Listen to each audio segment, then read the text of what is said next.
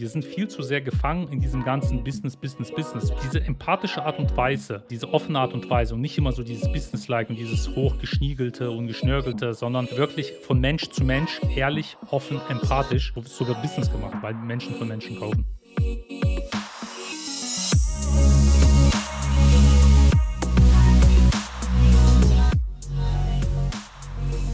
Herzlich willkommen bei Deal, deinem Podcast für B2B-Sales von Praktikern für Praktiker. Schön, dass du letzte Woche dabei warst.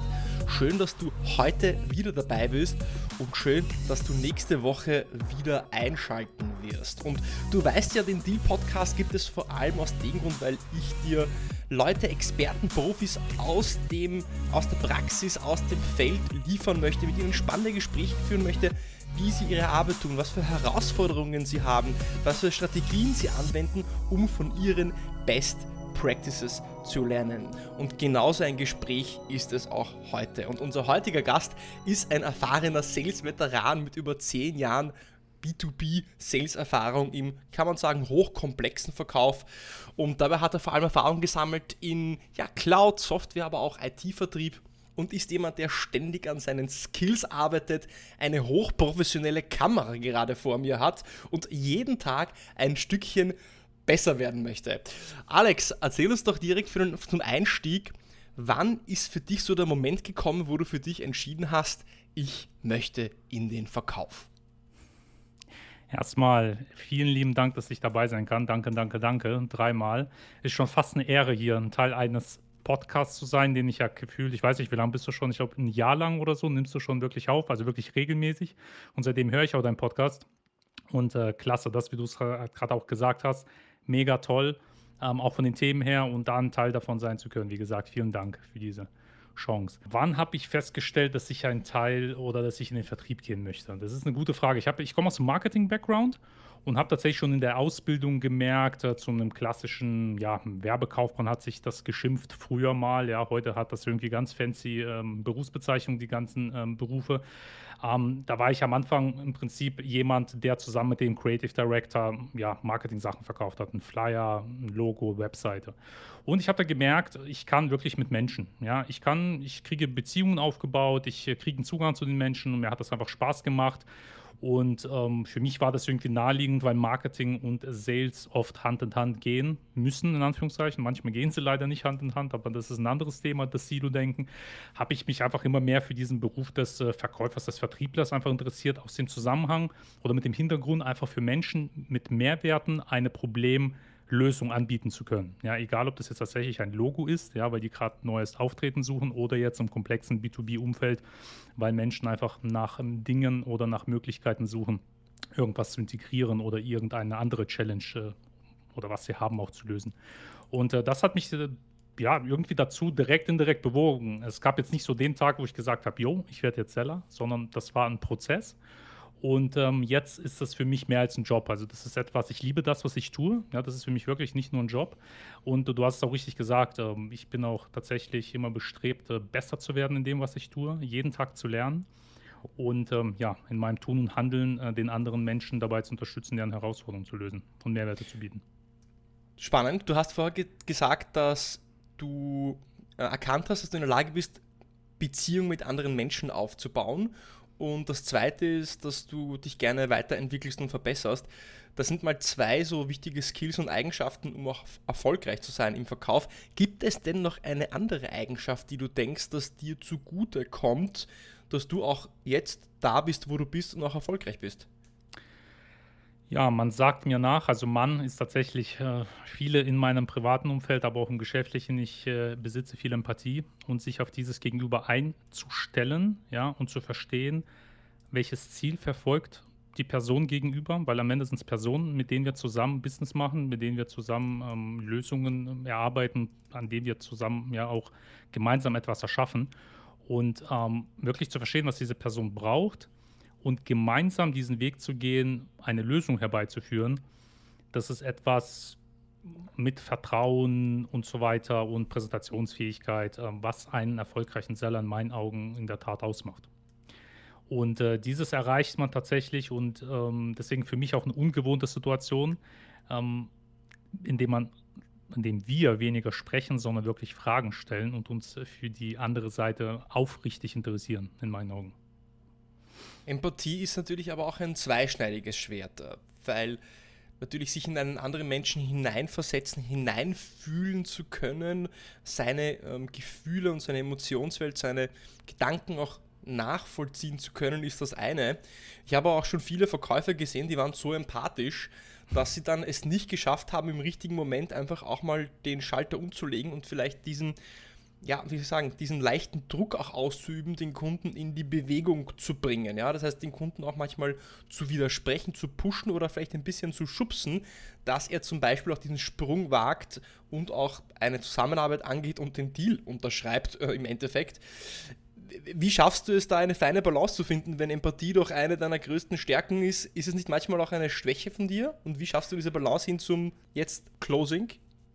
Ja, also das, was du gerade gesagt hast, ist natürlich auch ähm, ja, das, ja, die andere Seite dieser Medaille.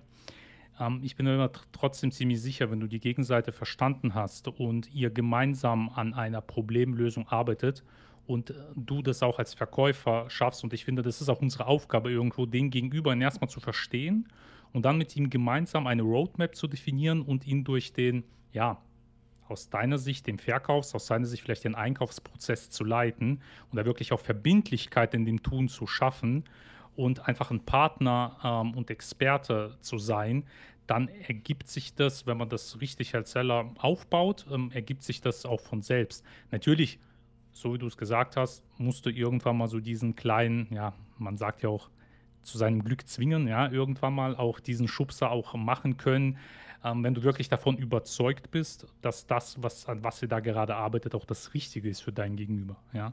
Weil, ich sag's mal so, ich habe in meiner Laufbahn auch schon mal zu einem Kunden auch mal einen Wettbewerb empfohlen, weil ich einfach der, ja, der Auffassung war, der Wettbewerber hat für seine jetzige Situation, für seine jetzige Challenge einfach eine bessere Lösung. Ja, sei es einfach das Budget gewesen, dass wir einfach mit der momentan angebotenen Lösung zu teuer waren, oder einfach von den Mehrwert, die eine Lösung für den gegenüber generiert, also muss man sich jetzt nicht als Seller für schämen, bin ich der Meinung, weil am Ende für was machen wir das? Ja, wir machen das tatsächlich, um den anderen auf der anderen Seite, dem Menschen, dem Partner zu helfen, seine Business, seine technische oder seine persönliche äh, Challenge zu lösen. Und ähm, ja, ja, ist eine philosophische Frage. Ja. Machen wir es, um dem anderen zu helfen oder machen wir es, um ähm, Ergebnisse zu erzielen? Ich glaube, die Balance muss irgendwo, also ich glaube, man darf sein eigenes Ziel nicht komplett aus den Augen verlieren. Wenn man nur allen anderen Menschen helfen möchte, dann bleibt man vielleicht im Endeffekt komplett selbst auf der Strecke.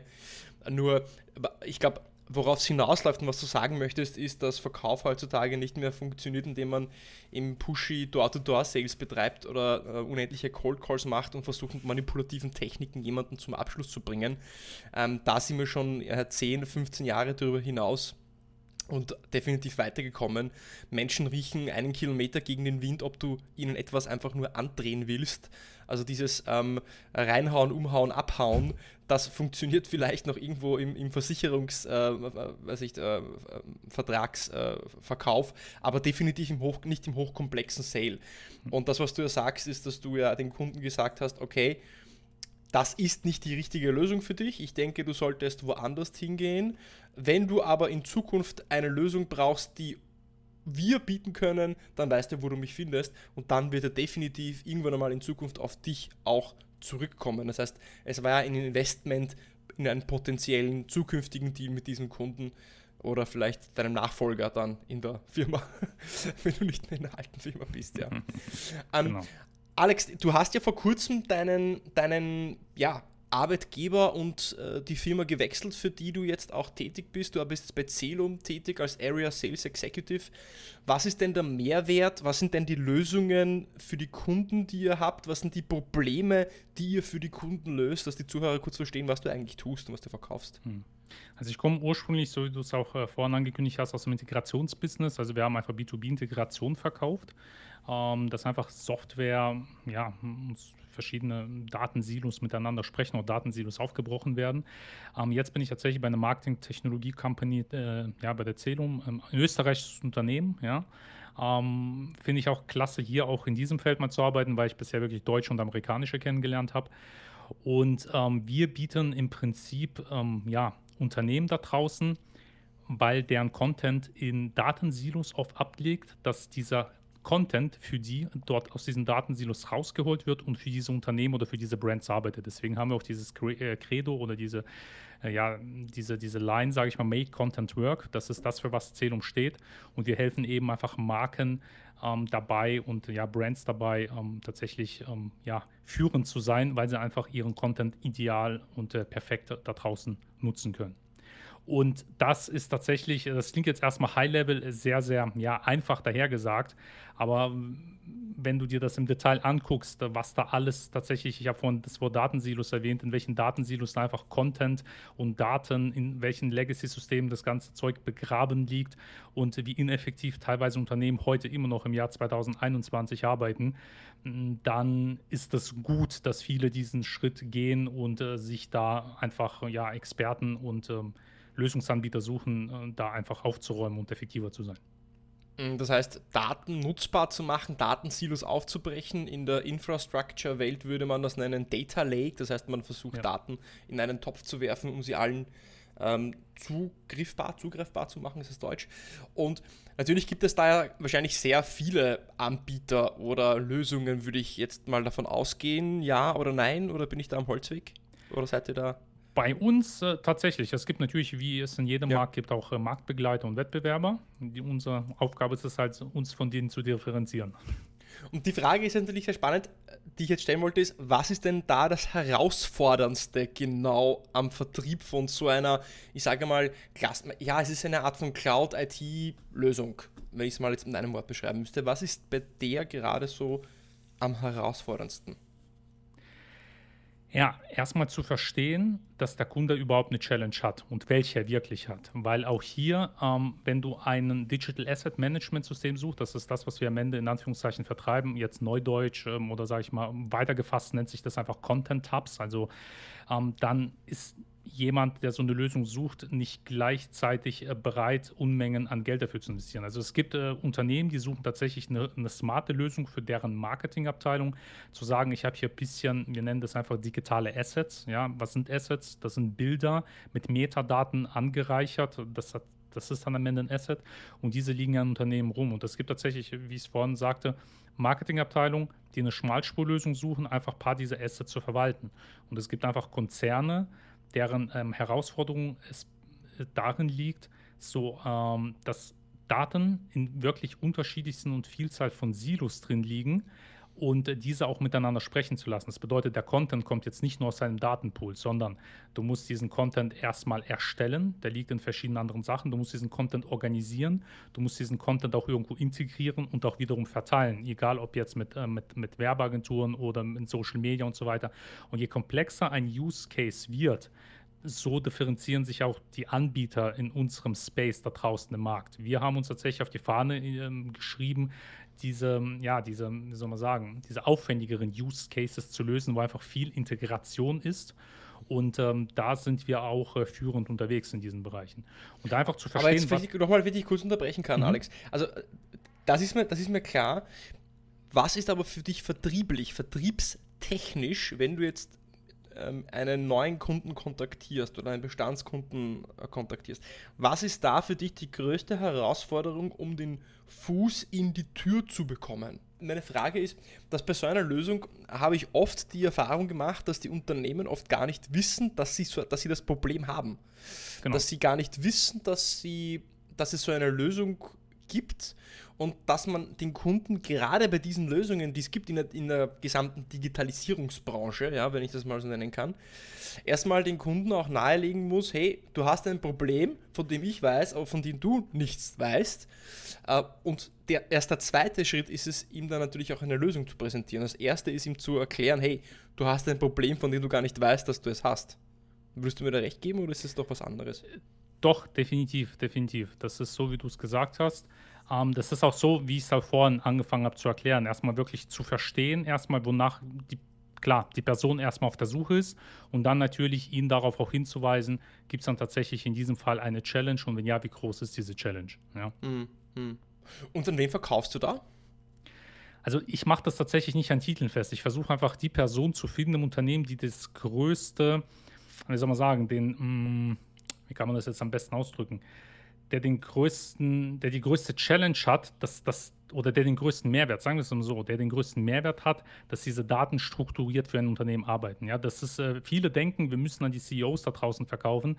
Ähm, ich bin der Meinung, ähm, ein Entscheider oder einer, der, der ein Problem gelöst werden muss, ja, dieser Champion, ja, den musst du suchen erstmal äh, und wenn du ihn gefunden hast, dann muss es nicht unbedingt ein, ein Head-Off sein, ja, sondern es kann tatsächlich jemand sein, wie ich es vorhin sagte, der das größte Interesse hat, dass genau dieses Projekt vorangetrieben wird, dass genau diese Datensilos aufgebrochen werden.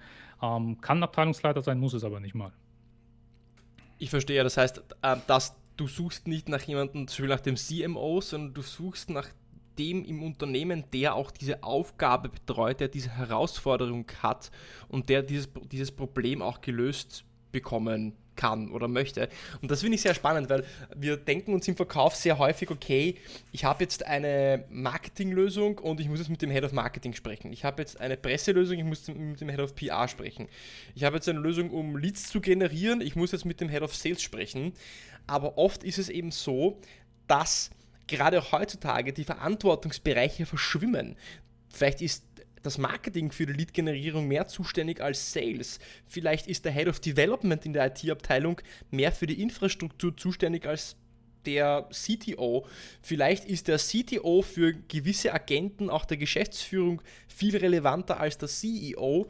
Das heißt, nicht, sich nicht zu versteifen darauf, auf den Titel, sondern sich vielmehr zu, zu ja, darauf zu konzentrieren, was macht diese einzelne Person und nicht unbedingt nach einem Titel auf LinkedIn zu suchen. Man muss sich dann trotzdem ja irgendwie durchhandeln und mhm. durchfragen, wer für was zuständig ist. Finde ich, find ich sehr spannend. Und wenn du dir jetzt so ein bisschen anschaust, was du so tagtäglich tust, ja, ich meine, mit wie vielen Leads oder wie vielen Accounts arbeitest du denn im Schnitt gleichzeitig? Wie viele Prozesse hast du da gleichzeitig am Laufen? Mhm. Oder wie viele Kunden betreust du? Also aktuell ist meine Challenge, weil ich jetzt eben bei Celum tatsächlich erst im Jahr relativ frisch angefangen habe, mich erstmal zu strukturieren. Ich habe natürlich eine gewisse Vorarbeit äh, von meinen Kollegen, die vorher dieses Vertriebsgebiet betreut haben, ja, geerbt tatsächlich und jetzt da einfach mal durchzusteigen, zu gucken, wie weit sind die einzelnen Sales-Zyklen, ähm, was muss noch ja, mit wem müssen wir wann sprechen, um hier was voranzutreiben, was ist denn bereits dann schon längst, in Anführungszeichen, vielleicht nicht mehr interessant und wurde noch nicht einfach auf äh, Lost gesetzt und so weiter. Also sich hier erstmal einen Überblick äh, zu verschaffen, wo die einzelnen ähm, ja, Sales-Zyklen stehen, das ist gerade meine Challenge. Und das bedeutet jetzt, in meiner jetzigen Tagesaufgabe händle ich natürlich ganz, ganz viel, weil ich muss mich da erstmal durchhangeln.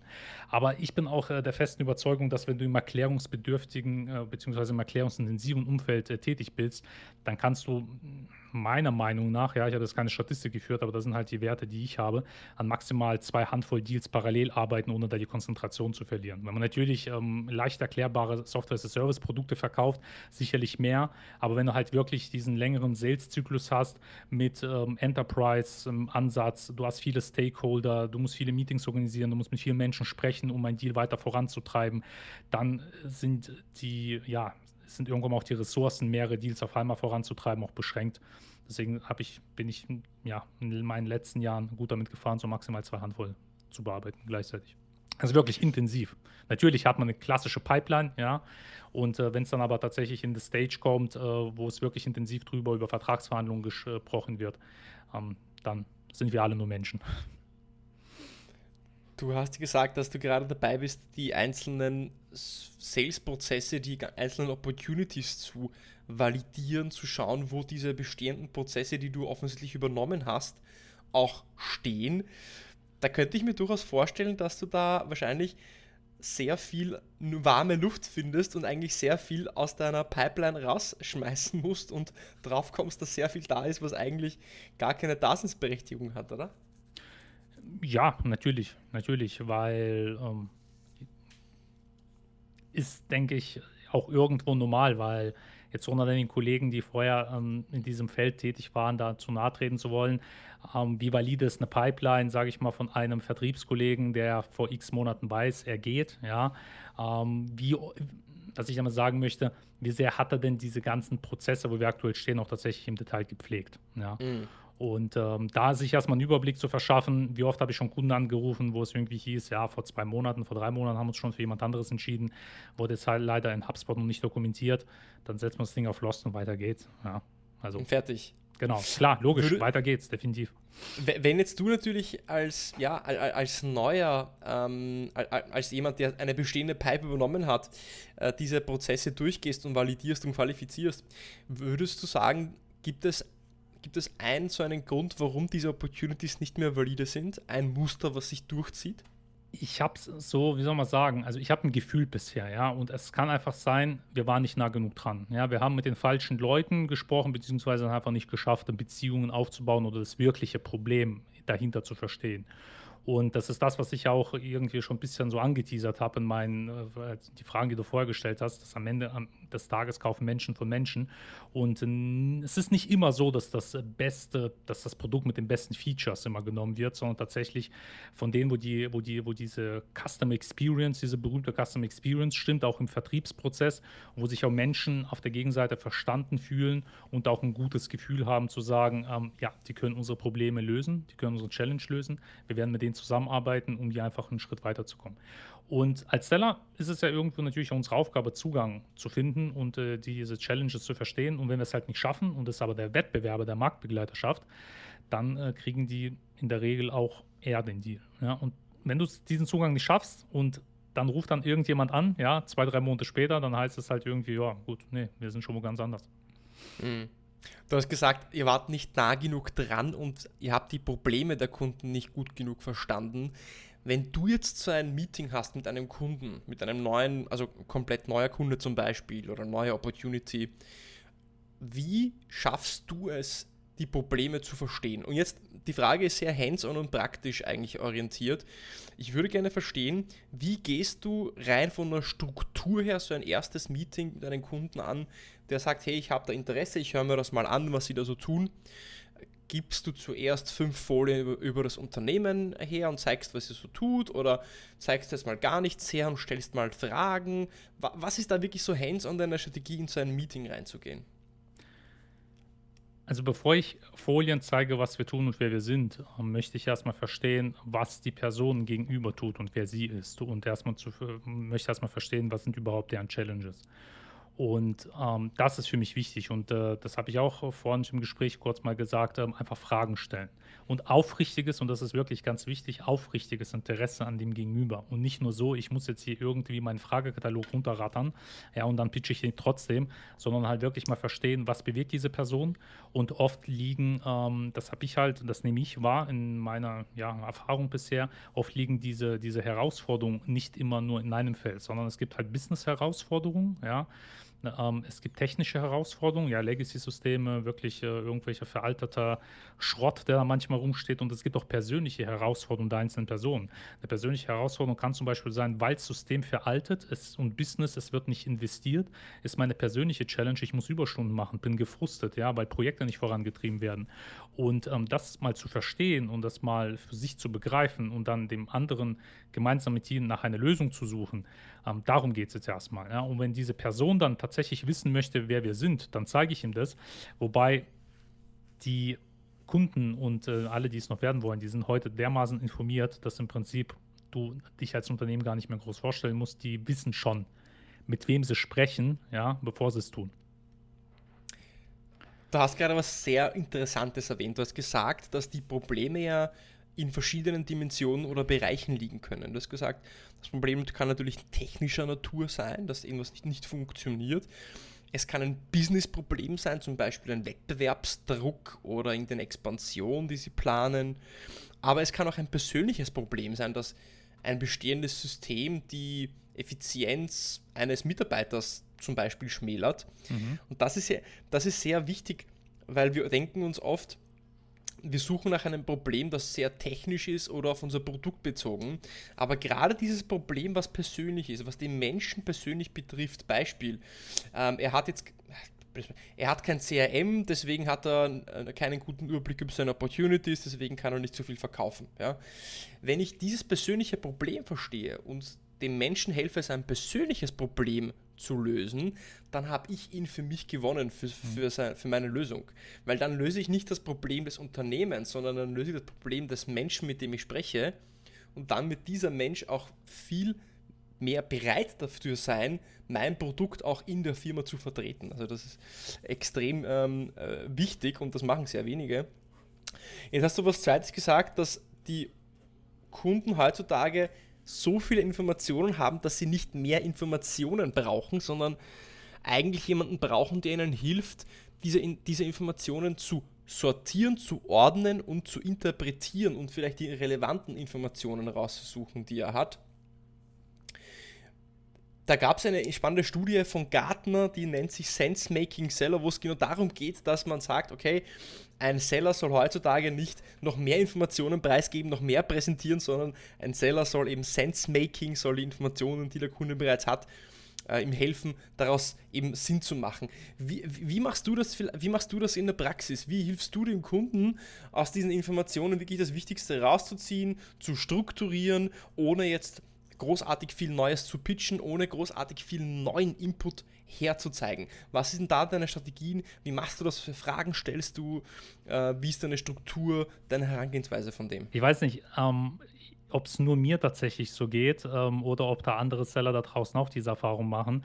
Ich bin tatsächlich ähm, irgendwie der Überzeugung oder bin zu dieser Überzeugung die letzten ein, zwei Jahre gekommen, dass wenn wir einfach weniger Strategien und weniger Strukturen da im Verkaufsprozess walten lassen und wirklich den Mensch als Mensch da draußen wahrnehmen, der, wie ich es auch vorhin auch schon sagte, aufrichtiges Interesse zeigen, ähm, dann, dann lösen sich viele dieser, dieser, dieser, sage ich mal, dieser, dieser Strategien auch irgendwo auch in Luft auf. Natürlich ähm, müssen wir irgendwie ähm, da tatsächlich Struktur reinbringen und äh, wie es das, ja, das erreichst du wirklich durch offene Fragen, ja, durch das Verstehen des Gegenübers und ihn dann, und das macht uns auch aus, also das, das macht auch einen guten Seller in meinen Augen aus, wenn du mit dieser Person durch diesen, diesen Prozess der Beschaffung gehst. Ja, weil wenn du mhm. zum Beispiel mit, mit, mit einem sprichst, äh, dessen Problem du lösen möchtest, der hat vielleicht gar keine Ahnung, wie der Einkaufsprozess in seinem Unternehmen funktioniert. Ja, und wenn ihr gemeinsam an diesem Projekt ähm,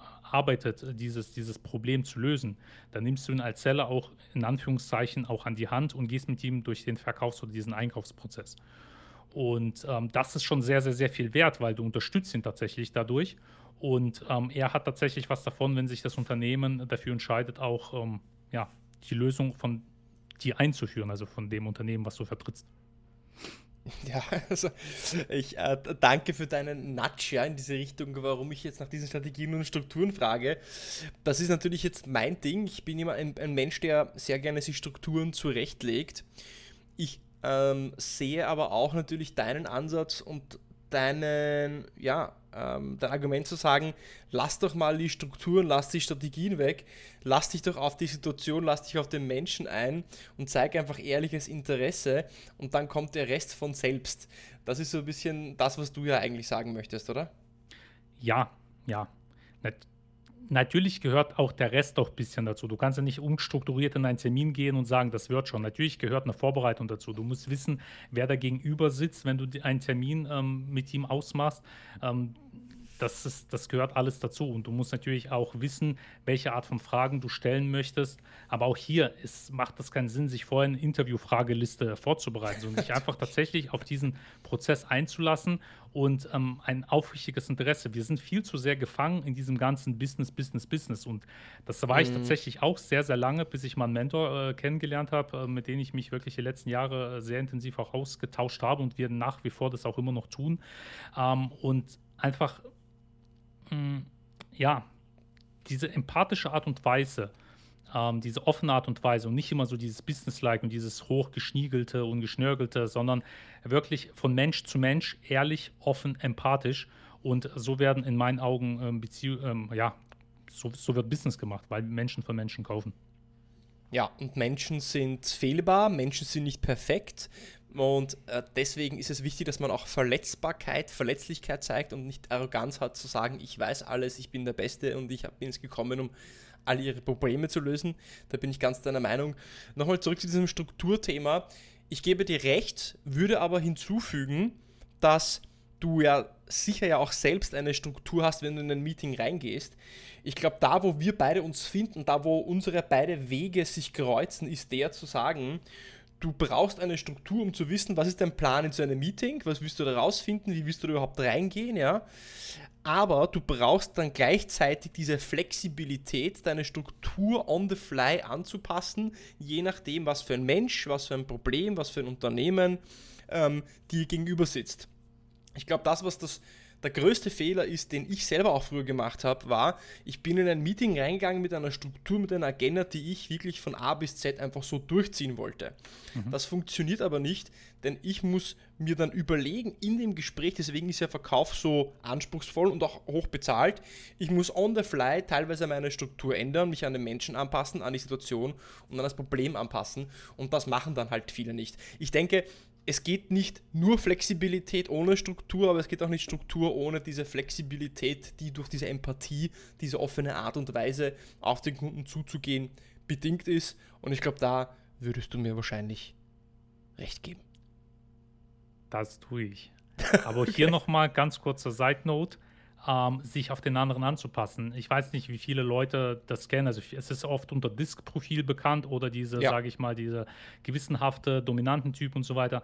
Wenn du das verinnerlicht hast, jetzt un auch unabhängig vom Beruf, dann ist die Kommunikation, die du führst, erstmal sehr, sehr viel werthaltiger. Wenn du weißt, welcher Typ Mensch der gegenüber ist und wie du mit diesem Menschen interagieren solltest. Und auch in Meetings ist es genau das, ja, wenn du einfach siehst, du sitzt plötzlich einem Datenzahlen, Faktenmenschen gegenüber, da macht das keinen Sinn, ihm zu erklären, äh, wie geil deine Lösung ist, sondern der will eine ROI-Rechnung mit dir machen oder der will einfach Beweise haben, äh, warum aus, äh, sage ich mal, ähm, ja, finanzieller, betriebswirtschaftlicher Sicht diese Lösung Sinn macht.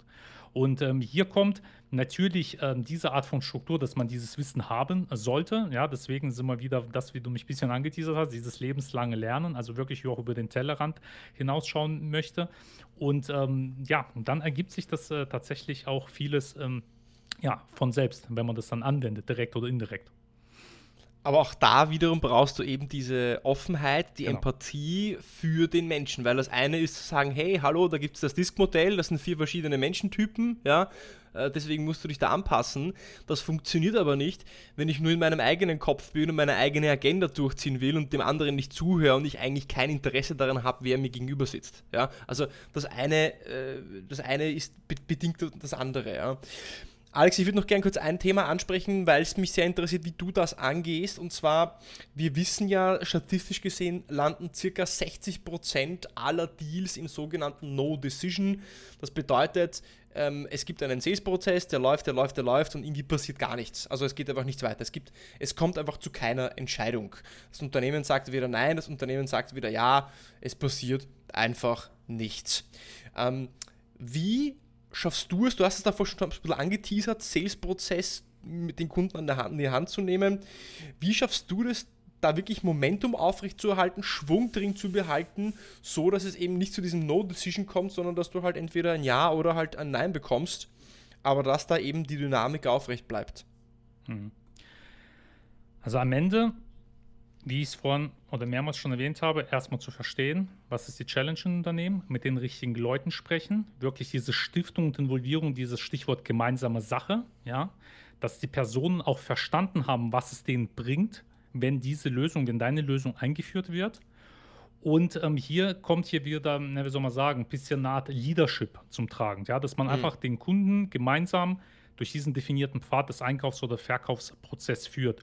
Und wenn am Anfang, also relativ am Anfang, wenn wir uns kennenlernen und wenn wir definiert oder wenn wir ergründet haben, was die Challenges sind, mögliche Challenges sind und wie eine mögliche Lösung aussehen kann, wenn wir hier gemeinsam mit dem Kunden eine Roadmap baut und sagt, okay, du stehst jetzt hier, da könntest du hin, da sind die Challenges auf dem Weg dahin. Und wenn das auch der Kunde tatsächlich abnickt und mit dir diesen, diesen Pfad auch gehen möchte, dann ist es etwas, wo wiederum Verbindlichkeit schafft. Das bedeutet in meinen Augen, wenn ich mich dann tatsächlich vielleicht mal in vier Wochen melde, ja, weil bis da und da, dahin muss dieser Touchpoint oder dieser, dieser, wie soll man sagen, dieser Marker erreicht sein und wir haben aber hier noch keine Lösung, da wird der Kunde nicht plötzlich überrascht sein, oh, Herr Thiessen, Sie melden sich ja wieder, sondern es ist ja klar, weil wir müssen ja bis Ende August genau diese Frage geklärt haben, um weiter einen Prozess ähm, zu machen. Und wenn sich alle Beteiligten klar sind, dass wir gemeinsam an diesem Prozess weitergehen möchten und die, und die Deadlines oder diese ganzen, diese ganzen, ja, diese Checkpoints, die sind definiert, mit dem Datum auch unterstrichen, ähm, dann bleibt der Prozess am Leben in meinen Augen. Ja, aber das ist, das ist, die, das ist genau so die Herausforderung, das wirklich am Anfang schon zu definieren. Ja. Mhm. Und das ist wirklich, das ist tatsächlich eine Herausforderung, ja, weil das gelingt nicht immer. Und ähm, daran müssen wir arbeiten von Anfang an, um genau das zu schaffen. Mhm. Das ist tatsächlich so, also aus meiner Erfahrung heraus, gerade jüngere Kollegen im Verkauf, die machen zwei Fehler, die, die fragen entweder gar nicht nach, was muss als, nächstes, muss als nächstes passieren, oder sie, sie überlegen sich, was der nächste Schritt ist, also der Next Step, aber nicht mehr weiter. Das heißt, sie, sie denken den Verkaufsprozess nicht wirklich von jetzt an bis zum Closing durch oder Zusammenarbeitsstart oder Projektstart, sondern sie denken nur bis zum nächsten Step.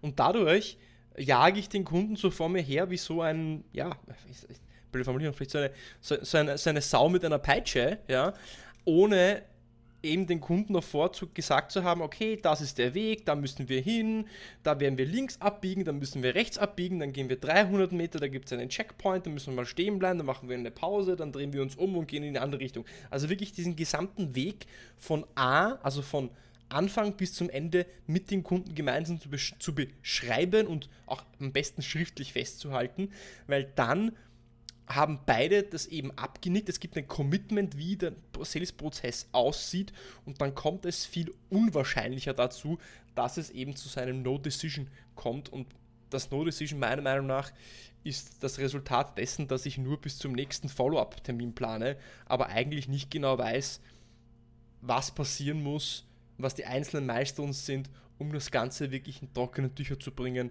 zur finalen Zusammenarbeit. Genau, besser hätte man es nicht sagen können. Und hier nochmal kurz zur Ergänzung, einfach das Ziel rückwärts definieren, zu sagen, hey, wir wollen am 1.1. mit dem Projekt starten. Bis wann brauche ich die Bestellung? Bis wann muss das geklärt sein? Bis wann muss das geklärt sein? Dann stellen wir fest, heute ist schon Juli. Und wir sollten uns beeilen. Genau. Und dann, wenn du dieses Commitment hast, dann ist es, dann ist es nicht mehr dieses Durchjagen, sondern dieses Durchführen.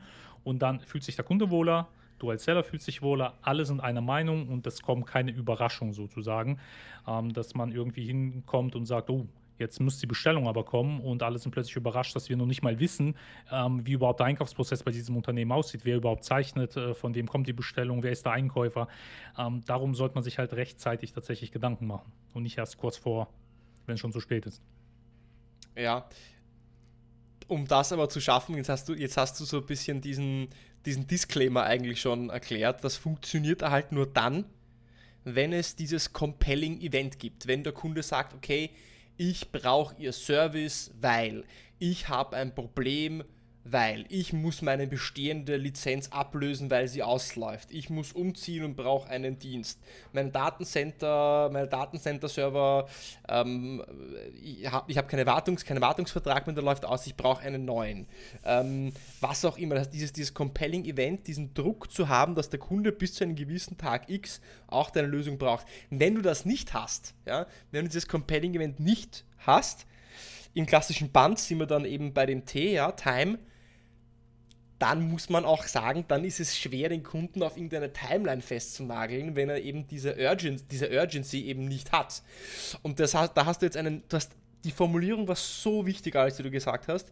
Du hast gesagt, dann kann es funktionieren. Das bedeutet, selbst wenn du das richtig machst, du kannst nicht jeden Sales-Prozess so gut durchqualifizieren und so gut durchplanen, dass du halt diese Roadmap hast. Aber du musst es versuchen und du musst danach fragen. Aber du wirst es eben nicht bei jedem Sales-Prozess schaffen, weil du brauchst diesen, diese Urgency, dieses Compelling Event, um genau das zu machen, was du beschrieben hast. Genau. Ja. Alex, im Respect of Your Time, alle meine Kunden bekommen zum Abschluss noch ein paar Abschlussfragen. Ich nenne es die Rapid Four Questions, weil sie auch genauso rapid von dir beantwortet werden, wie sie von mir rapid gestellt werden.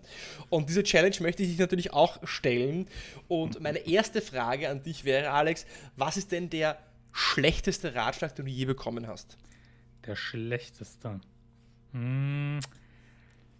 Lass mich mal ganz kurz nachdenken. also dass der Vertrieb ausschließlich, wirklich nur ausschließlich Schlagzahl ist. Also sprich, wenn 100 Cold Calls nicht funktionieren, dann mach halt 200 oder 300. Was ist denn der beste Ratschlag, den du je bekommen hast? Auch hier sind wir wieder beim Thema Menschen. Statt dem nächsten Deal hinterher zu jagen, ja, fange lieber an, wirkliche und nachhaltige Beziehungen zu deinen Menschen gegenüber aufzubauen. Der Rest wird von alleine kommen. Bitte vervollständige, es gibt keinen Deal ohne. Menschen, die gemeinsam in einer Sache eine Herausforderung lösen wollen. Okay. Und eine Frage, die ich so noch nie gestellt habe, aber du sie sicher wie aus der Pistole geschossen beantworten kannst, ist, wie schaffst du es, lebenslanges Lernen, Fortbildung, Weiterbildung und Verkau im Verkauf in deine Arbeitsroutine zu integrieren? Tellerrand. Einfach dieses Wissen zu sagen, du möchtest einfach besser werden, du willst über den Tellerrand hinausschauen, weil so ergeben sich tatsächlich auch viel interessantere Opportunities, Gespräche und so weiter. Und wenn wir das verlieren, wer aufhört, äh, ja, besser zu werden, hat aufgehört, gut zu sein, glaube ich, so geht der Spruch. Und ähm, ja, der Stillstand oder kein Lernen ist schon der erste Schritt zum Rückschritt über den Tellerrand, hoffe ich, haben auch viele Hörer jetzt auch blicken können durch diese interessanten Einblicke von dir.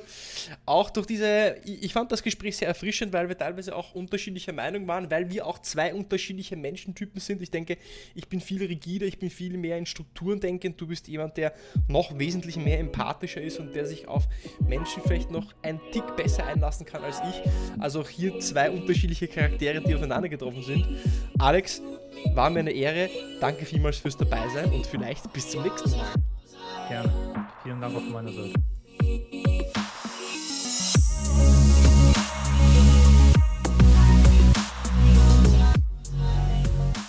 Das war also Alex Thiesen zum Thema Empathie im Verkauf. Und sehr spannend, was Alex gesagt hat. Weg von den Strukturen, weg von dem Business, Business, Business und hin zum Menschen. Sich auf das Gespräch einzulassen, weniger mit einer fixen Agenda, Struktur reinzugehen. Natürlich schon zu wissen, was man möchte, was am Endeffekt, im Endeffekt herauskommen soll, aber diese Flexibilität zu haben, sich einfach mal auf jemanden einzulassen. Wenn dir das Gespräch gefallen hat, wie auch immer, abonniere mich auf Spotify, auf iTunes, erzähle es deinen Freunden, deinen Kollegen. Ich freue mich bis zur nächsten Woche beim Deal Podcast. Genieß die heißen Temperaturen und bis bald.